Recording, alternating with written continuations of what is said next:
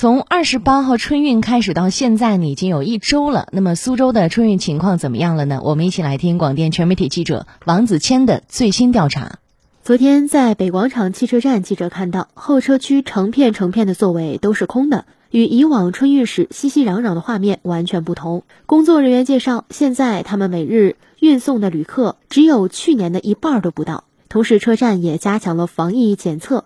北广场站汽车客运站副站长张燕少很多嘛，比例在百分之六十左右。疫情措施还是按照标准的在做，就是该有的咱们一个不少。一边他测温的同时，然后那边咱们有两个工作人员，一个在看测温的屏幕，还有一个在查验。健康码，然后过安检。我们每天都会接到很多来询问咱们车站是否要出示核酸检测。然后我们车站苏州这边几个车站的话都没有这块要求，主要就是他们回去的目的地当地他们的一个要求。也就是说，现在出苏州并不需要核酸证明，但是旅客具体到达的地点则各有规定。大家出行前千万要问清楚了。客流减少的也不只是北广场站。在汽车南站，记者发现候车室冷冷清清，旅客比节前都少了很多。原本春运日均客流超两万的大站，现在只有一千多人。苏州汽车客运公司副总经理、苏州汽车南站站长顾明：昨天一千七百人，日均发运量两万五。以前一个呢减少流流动了，第二个呢，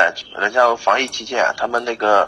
选择坐私家车啊，省内苏北为主，省外基本上逐步在停，没有市场了已经。因为现在它跨省的话，这个要求高的呀。高风险地区我们都没有班车，如果要出行的话，首先要查清楚你要到达的这个地方是否属于中高风险地区，因为会影响你到时候你的健康码。